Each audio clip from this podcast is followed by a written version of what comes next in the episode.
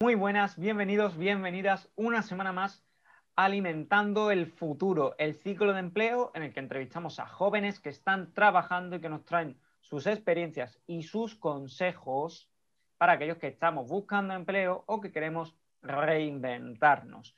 Si no me conocéis, yo soy Miguel Mateo, soy coordinador en Veraliment y también soy responsable del blog de divulgación científica oxocarbenio.com.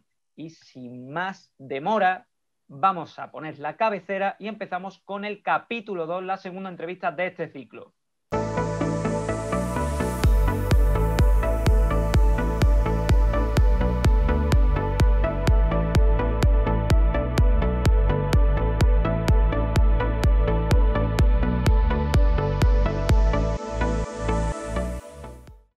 Estoy acompañado por Lucía Loarce, ella es graduada en Ciencia y Tecnología de los Alimentos y también posee un máster en Enología, Viticultura y Comercialización del Vino, todo por la Universidad de Castilla-La Mancha.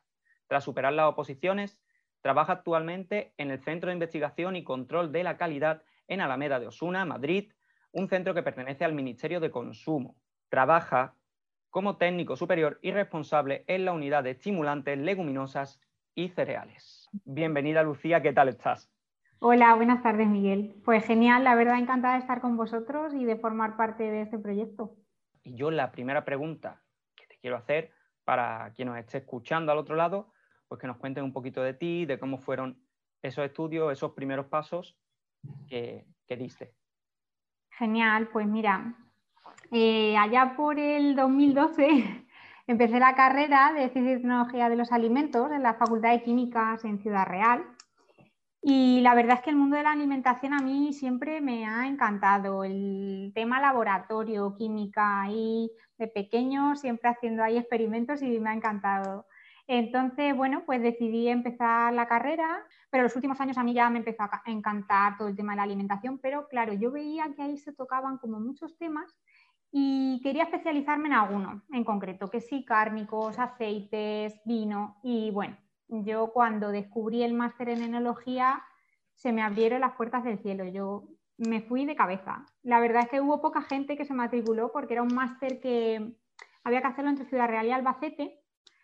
Pero bueno, a mí me encantó y, me matriculé. Así que fue un año súper divertido, aprendimos muchísimas cosas y muchas experiencias, viajes, visitas y la verdad es que me gustó bastante creo que es importante al final focalizarse un poco en algo, porque creo que la carrera es algo como muy general, tenemos poca experiencia, poca práctica y al final, bueno, es importante ese plus.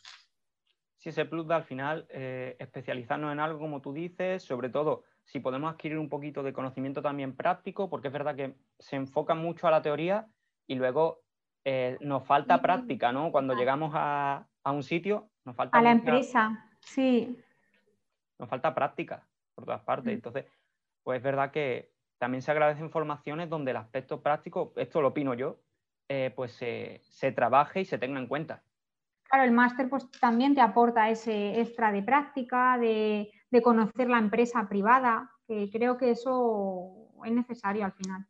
Luego estuviste pues dedicada a la investigación, has comentado, en la universidad eh, durante tres años, ¿pudo ser? Sí, Sí, mira, justo la verdad es que mm, tuve bastante suerte en ese sentido y una buena madrina, porque mira, nada más eh, presentar el TFG, el día que presenté mi trabajo fin de grado, mi tutora de fin de grado se puso en contacto, de, perdón, mi tutora del trabajo se puso en contacto conmigo y, me dijo que tenía una beca de, de, colaboración a la investigación, que si quería empezarla con ella, era una beca temporal de unos seis meses y claro, le dije que sí, ¿quién no? Al acabar la carrera te ofrecen dinero, pues como no lo vas a aceptar, claro. Y bueno, yo sabía que en ese momento era temporal, pero como era la vez que el máster, pues me pareció interesante porque podía compaginar trabajo y formación extra, entonces me pareció muy, muy interesante. ¿Qué pasa? Que bueno, pues llegaron esos seis meses y dio la casualidad de que salieron unas becas que ofrecía la Junta de Castilla-La Mancha y pude enlazar unas con otras, unas becas de iniciación a la investigación. Así que muy bien, fueron otros seis meses y al final cubrí el mes del máster. Pero claro, ya esto en la investigación es un poco temporal, ¿no? Entonces, bueno, se acabó, tuve la suerte de nuevo de que empezó un nuevo proyecto y me pudieron contratar otros 10 meses. Pero claro, esto todo es muy poquito a poquito. Sí, porque la, ciencia nos va así. Además, eh, llevamos hablando un poquito y ya me está recordando mucho mis primeras vivencias también. Eh, me flipaba la, ciencia, la química, bueno, he estudiado químicas. Eh, con el máster también me ofrecieron una beca, estuve seis meses. La única diferencia es que yo luego no pude enganchar otra y se me acabó el cuento a los seis meses, ¿no? Pero me está resultando pues muy, me estoy encontrando mucho contigo y digo, ostras, espero que nos esté escuchando alguien, oye, que en esta tesitura pues también se pueda ver un poquito reflejado, ¿no? Porque al final es lo que tú comentas, eh, la ciencia, por desgracia en este aspecto, pues tenemos que ir picoteando y se acaba un contrato y a ver si podemos coger otro. Y en esas que tú estuviste, oye, pues al final llegaste a pasar varios años en la universidad. Sí, sí, sí, ya te digo, o sea, fue esos 10 meses, los completé y luego, pues estuve ahí como dos o tres meses paradilla y es verdad que luego consiguieron otro proyecto y me consiguieron enlazar otros diez meses. Pero claro, yo ya, la verdad es que, a ver, van sumando años y otro año, ya iban dos años y claro, bueno, pues era un poco de inestabilidad también. Yo la verdad es que estoy súper contenta y muy, muy agradecida con la universidad por brindarme esa oportunidad y aprendí muchísimo, tema laboratorio, técnicas instrumentales, eh, experiencias, compañeros. Pero claro, también llega un momento de la vida que te apetece pues un poco más de estabilidad. Entonces, bueno, yo no tengo nada negativo que decir de la investigación ni nada, simplemente que yo personalmente en mi vida opté pues por, por otro camino, porque bueno, creo que mucha de la gente que se dedica a investigación estará de acuerdo conmigo en que pues, las condiciones son un poco precarias y al final, bueno. Es difícil, es lo que... Es complicado, mucha dedicación, mucha dedicación. Y no todos estamos hechos. Mucho esfuerzo y mucha dedicación y a lo mejor no todos, no todos tenemos el alma investigadora quizá dentro. Si me permite la pregunta, ¿en qué momento entre esas tantas becas y tanto ida y venida empiezas ya a tomar la decisión de que esta va a ser el último, de que ya quiero ese otro camino con más estabilidad, ¿qué momento tú dices, bueno, mm, se acabó esta aventura? Pues mira, al final del último contrato sí que empecé un poco mi búsqueda de las oposiciones. Y al descubrirlas, pues vi un poco las convocatorias y vi que, claro, pues que eran mucho temario, eran unas oposiciones de un nivel alto y tenía que tomar una decisión y era o cogía un nuevo contrato y estaba, pues ya sabes que un poco en la investigación no hay horarios y claro, no es voy de 8 a 3 y ya he acabado mi jornada. Muchas veces sabes que te toca, claro, ojalá. Entonces fue un poco al final de ese contrato que yo decidí ya pues no seguir y dedicarme al 100% del tiempo a, a la oposición.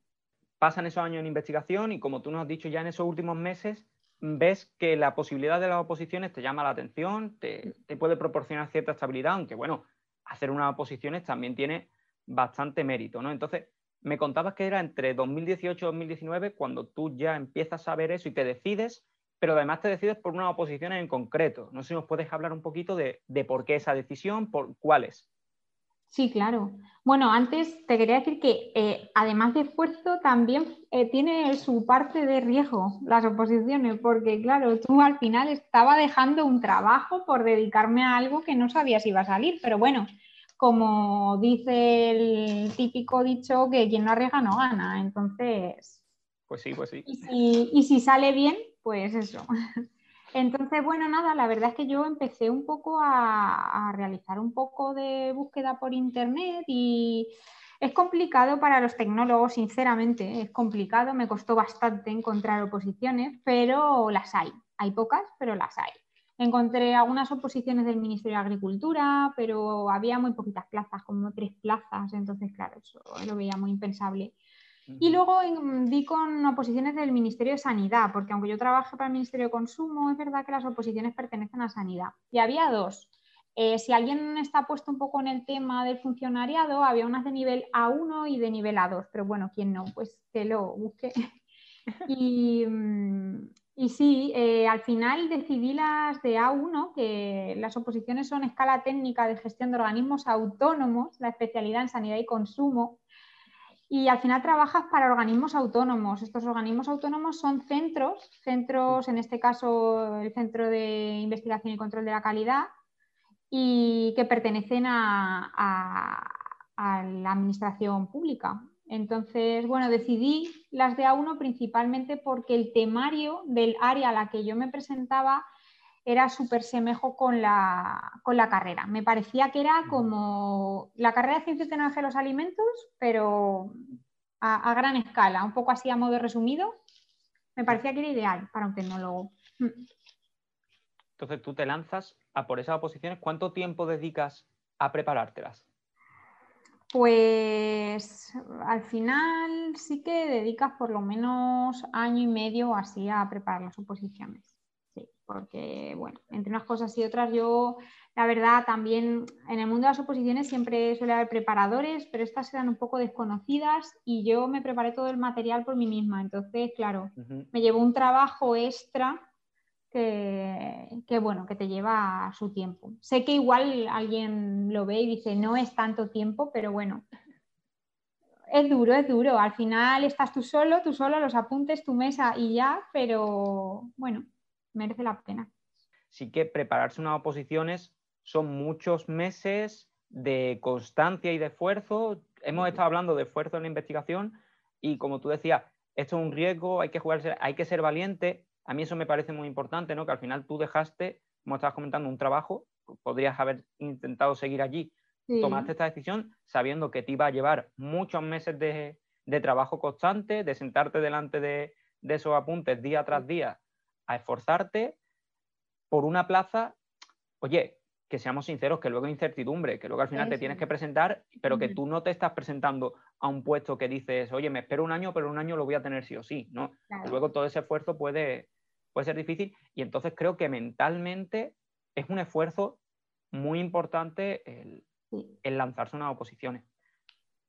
Entonces, sí me gustaría preguntarte para aquellas personas que nos puedan estar escuchando, que les llame la atención el, el, también enfocarse en oposiciones con todo este esfuerzo que tú nos has comentado, ese año y medio, por ejemplo, que tú dedicaste, pues algún consejo, alguna recomendación que tú puedas darles Pienso que al final es muy importante el esfuerzo y la constancia, esfuerzo y constancia. Entonces, bueno, al final la oposición es como un trabajo. Entonces, tú tienes un horario que tienes que cumplir y no vale con ponerte un rato. Entonces, eso que lo tenga claro, porque igual la gente piensa que esto, bueno, me pongo un rato por las noches a estudiar. No, es, es un trabajo. Entonces, bueno, es algo que tienes que tener claro porque es una inversión de tiempo y dinero importante y, y esfuerzo. Entonces, pero que al final todo sale y con esfuerzo y tiempo todo sale y yo creo que merece la pena también. Pues Lucía, y si no te molesta la pregunta, tú te la estuviste preparando durante muchos meses y como tú dices, con constancia, y tú te obligabas a tener un horario y unas horas al día que estabas estudiando, no sé si nos puedes contar un poquito de esa metodología que tú llevaste, pero al final has sacado tus oposiciones con todo ese esfuerzo. Claro, claro que sí. Pues mira, yo la verdad también ya te digo que no tuve el apoyo de un preparador como en otras oposiciones porque era muy complicado. Cuando yo empecé a estudiarlas no, no había prácticamente. Ahora igual sí puedes encontrar alguno más. Pero tuve mucho apoyo por parte de mi familia, porque en concreto mi madre eh, ha sido también opositora y es verdad que me pudo orientar un poco a la organización. Y es muy importante marcarse un horario y es verdad que yo pues estudiaba mañana y tarde y a lo mejor, depende de cómo vaya, pues dejarte tus ratitos. Si te quieres dejar las noches libres o te quieres dejar la tarde del domingo libre, también es importante porque la cabeza se tiene que oxigenar. Y ejercicio físico. Ejercicio físico iba a preguntar. Todos los días una horita de ejercicio, eso es sagrado también, porque al final es que es necesario. Pasas mucho tiempo solo, entonces necesitas pues eso, socializar también. Por ir cerrando todo este capítulo de preparar las oposiciones, bueno, digamos que se acerca ya el gran día, ¿no? Quedan ya dos, tres días para, presentarte ya después de tantos meses de esfuerzo. ¿Cómo, ¿Cómo, viviste esos últimos momentos y qué consejo a lo mejor le darías a una persona que, se está preparando las oposiciones y que lo, lo, tiene ahí ya, ¿no? Y que, hombre, los nervios tienen que llegar. Mira, yo creo que víspera del examen todo el mundo tiene la sensación de que no se sabe nada, de que lo vas a hacer fatal, pero creo que, siempre está ahí la bombillita dentro, que el día del examen vas a ver el examen y dices, ostras, sí, me acuerdo de todo, si al final el esfuerzo ha merecido la pena. Entonces yo creo que esto es como gotita a gotita y vamos llenando el vaso. Y bueno, pues a ver, mm, yo me presenté a otra oposición también por probar el examen y, y suspendí. Y bueno, pues fue una piedra en el camino, te levantas y sigues y se trata de eso, al final de seguir y ser constante. Entonces, bueno, pues los nervios van a estar ahí, claro que van a estar ahí, hay que pasarlo. Sí. y ya está. Me callo yo, te dejo a ti, para los que nos estén oyendo, pues que les cuentes un poco la experiencia que estás adquiriendo ahora, ¿no? Que ya has pasado por la investigación en la universidad, que ya has pasado un año y medio de oposiciones y oye, ahora trabajando en un centro de investigación para el Ministerio de Consumo. Sí, pues mira, es, una oposición principalmente técnica, con lo cual las plazas van dedicadas la mayor parte al laboratorio. Y uno de los laboratorios es este en el que trabajo yo, el Centro de Investigación y Control de la Calidad, que está en, Alameda de Osuna, en Barajas. Y bueno, eh, al, al, pertenecer al Ministerio de Consumo, es verdad que tiene como mm, diferentes departamentos.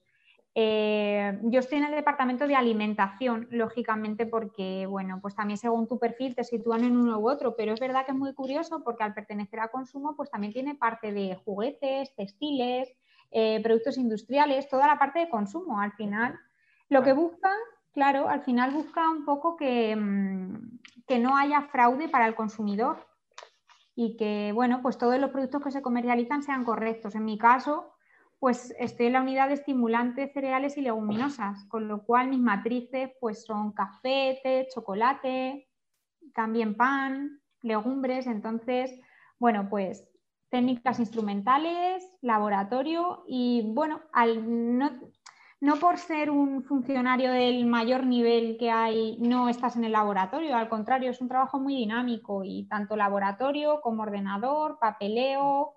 ¿Cómo es el día a día de ese técnico responsable en el ministerio que dices tú estás con estimulantes, con leguminosas y con cereales, me has dicho. Eso es.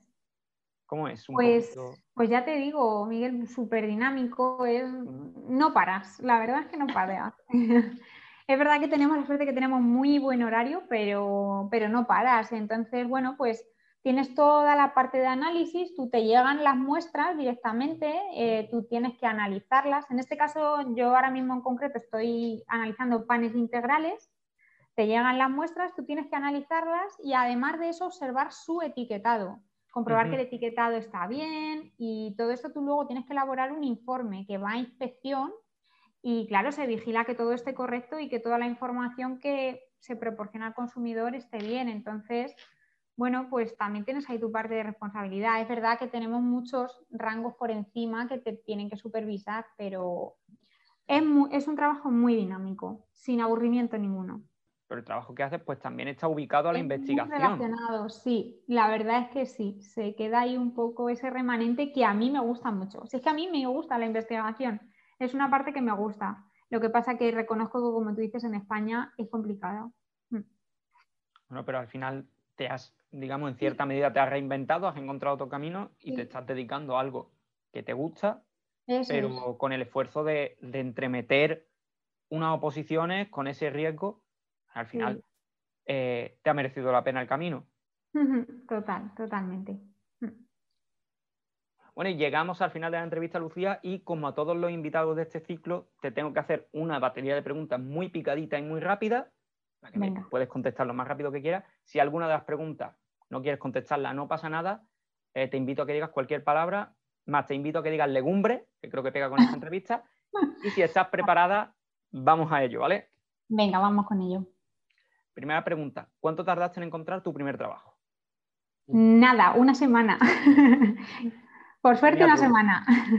Esta tenía truco que nos la contaste antes. Segunda pregunta, ¿cuál fue tu primer sueldo? Pues 450 euros. Bueno, una beca de investigación, ¿no? Bueno, becas de investigación, eso es. Son, así de divertidas algunas. Sí, bueno. Tercera pregunta, ¿cuánto tardaste en dejar la casa de tus padres o en independizarte? ¿Con qué edad? Pues, pues mira, si te digo que tengo, acabo de hacer 28 años y que llevo cuatro meses independizada, que... o sea que con 27, vamos a poner con 27. 2021. Sí. También, bueno, por el tema COVID igual se retrasó un poquito, igual podía haber sido antes, pero tampoco mucho antes, ¿eh? Cuarta pregunta que te dejo. Venga imagínate que puedes volver atrás en el tiempo, ¿vale? Y que a la Lucía del pasado le puedes invitar a que potencie una habilidad blanda. ¿Con cuál te quedarías? Pues habilidades sociales. Creo que me falta muchísimo y lo sigo echando mucho en falta. Sí, habilidades sociales definitivamente. Y por último, la pregunta por excelencia, te voy a poner una balanza. En una hay dinero y en otra hay experiencia. ¿Con cuál de las dos te quedas? complicado, pero experiencia, pero siempre manteniendo un mínimo económico, eso lo tengo claro. Yo lo siento, puede sonar materialista, pero tal y como están las cosas hoy en día, tiene que haber siempre un, mínimo.